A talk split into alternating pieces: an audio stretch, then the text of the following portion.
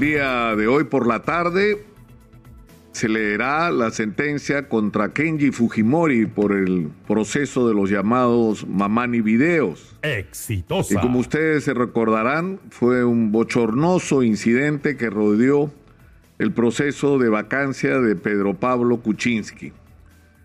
Y se puso en evidencia en su momento la verdad sobre lo que estaba ocurriendo con esto. ¿Verdad que dijimos acá, dicho sea de paso, y que provocó ataques de quienes cuestionaban la veracidad de la información de algo que resultó siendo cierto? Pedro Pablo Kuczynski negoció con Kenji Fujimori la liberación de su padre a través de un indulto a cambio de votos en el Congreso de la República.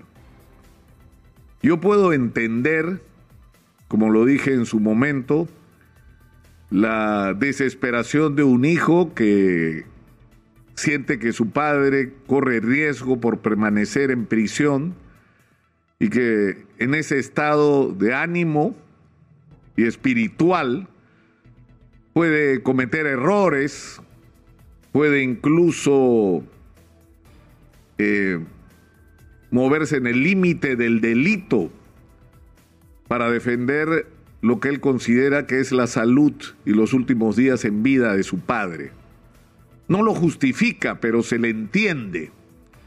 Lo que resulta absolutamente deplorable, por decirlo menos, es que haya gente que sea capaz de convertir una discusión que debió ser en todo momento una discusión de índole estrictamente humanitario, es decir, el señor Alberto Fujimori, expresidente del Perú, está en una condición de salud que implica que su permanencia en prisión es un riesgo para su vida y por lo tanto merece un indulto humanitario, y considerando el contexto conflictivo que esto ha planteado a nivel internacional, esto debía hacerse, este proceso debía hacerse de la mano con la Organización de Estados Americanos o con la Corte Interamericana para ser más exactos, eso es una cosa. Y eso debió ser la manera como se debió enfrentar el tema del indulto a Alberto Fujimori, que es además un tema que divide aún a los peruanos. Pero lo que es inaceptable desde el punto de vista moral es que alguien utilice el arma del indulto es decir, que utilice un asunto que debería manejarse en el territorio estrictamente el humanitario, como una moneda de canje para obtener un beneficio político y mantenerse en el poder. Eso creo que descalifica desde el punto de vista moral permanentemente a quienes recurran a esos artificios.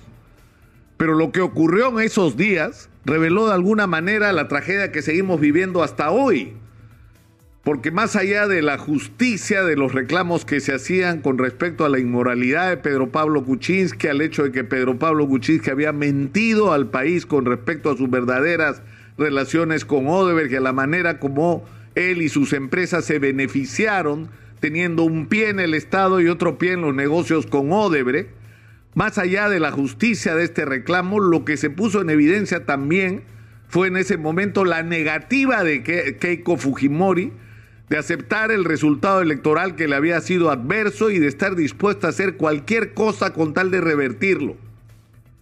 Cualquier cosa incluyendo mandar grabar a su propio hermano, que hoy día puede ser llevado a la cárcel por lo que fue finalmente una iniciativa de una operación secreta organizada por ella misma, insisto, en contra de su propio hermano.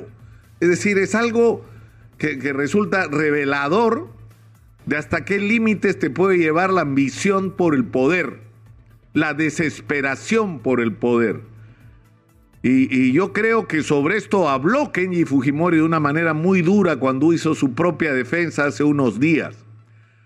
Pero esto también, todo este proceso vergonzoso de la vacancia de Pedro Pablo Kuczynski y las condiciones en que se manejó, puso en evidencia también las miserias del Congreso de la República. Cómo estar en el Congreso no es un beneficio solamente desde el punto de vista de los honorarios y todas las goyerías que recibes por estar en el Congreso y el trato que recibes por ser congresista y las prerrogativas que esto te da, sino los negocios que puedes hacer siendo congresista. Te conviertes en realidad en un lobista en el peor sentido de la palabra, no en un gestor legal de intereses que existe en todo el mundo, sino un gestor ilegal de intereses, que usas tu posición en el Congreso para conseguir contratos y andas del brazo con los alcaldes y los contratistas yendo a los ministerios para que te asignen presupuestos o para que autoricen transferencias de las cuales tú te vas a beneficiar porque vas a pegar una mordida como congresista. Porque eso que se reveló en su momento existe hasta el día de hoy y siguen apareciendo estos escándalos. Ahora, lo increíble es que no hayamos aprendido absolutamente nada de esa experiencia. Absolutamente nada porque hemos repetido la historia.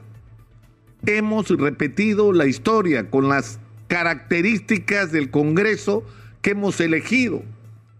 O sea, yo creo que lo que va a pasar el día de hoy, que puede ser muy duro para Kenji Fujimori, porque puede terminar siendo sentenciado, porque los hechos ocurrieron, porque realmente hubo una transacción, y porque se acreditó documentariamente cómo se inició un proceso de, eh, eh, indulto presidencial por razones humanitarias sin ni siquiera haber cumplido los pasos previos que tuvieron que hacerse luego.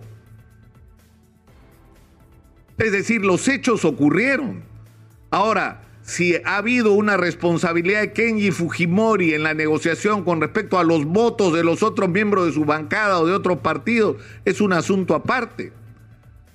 Pero yo insisto que esto es revelador sobre un tema moral que ha corroído completamente el ejercicio de la política en el Perú.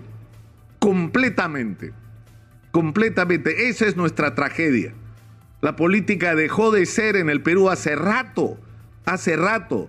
La búsqueda de ilusiones, de ideales, de construir el sueño de un país diferente al que tenemos, en función a un análisis, a ese estudio, a la agrupación de gente que comparte ese sueño común. No, la política se convirtió en el Perú simplemente en un negocio más, en un negocio sucio, en un negocio ilícito, en un negocio a través del cual quienes se incorporan a la política lo que buscan no es servir a la sociedad, aunque de esto, esto se ha repetido un millón de veces, creo, en los últimos años, sino servirse de ella de la manera más vil. Y esto comienza con los procedimientos que se usan para elegir a los candidatos, con la cantidad de dinero que se gasta para comprar espacios en los, en los partidos para ser candidatos. Porque eso ocurre hoy. Eso ha ocurrido en la última elección municipal y regional así se está haciendo política en el Perú y por eso estamos como estamos. Hemos escuchado esta mañana con vergüenza lo que nos está pasando con el tema este de la reconstrucción con cambios. ¿Qué cambios? Obras que costaban 90 millones terminan costando 290, obras presupuestadas para 130, ya pasaron los 450 millones y no las terminan porque no les interesa terminar, les interesan las comisiones que pueden cobrar por las adendas y las ampliaciones. Porque en eso se ha convertido lamentablemente la política en el Perú. Pero hoy día, y termino con esto, va a ser revelador en muchos sentidos. Si Kenji Fujimori va a la cárcel por decisión de la justicia el día de hoy, no solo va a ser por los errores que él pudo haber cometido como persona, sino porque su propia hermana se encargó de mandar grabarlo para que el final de la historia pueda ser este. Es decir, si él tiene hoy la posibilidad de ir a la cárcel, es porque su hermana así lo quiso.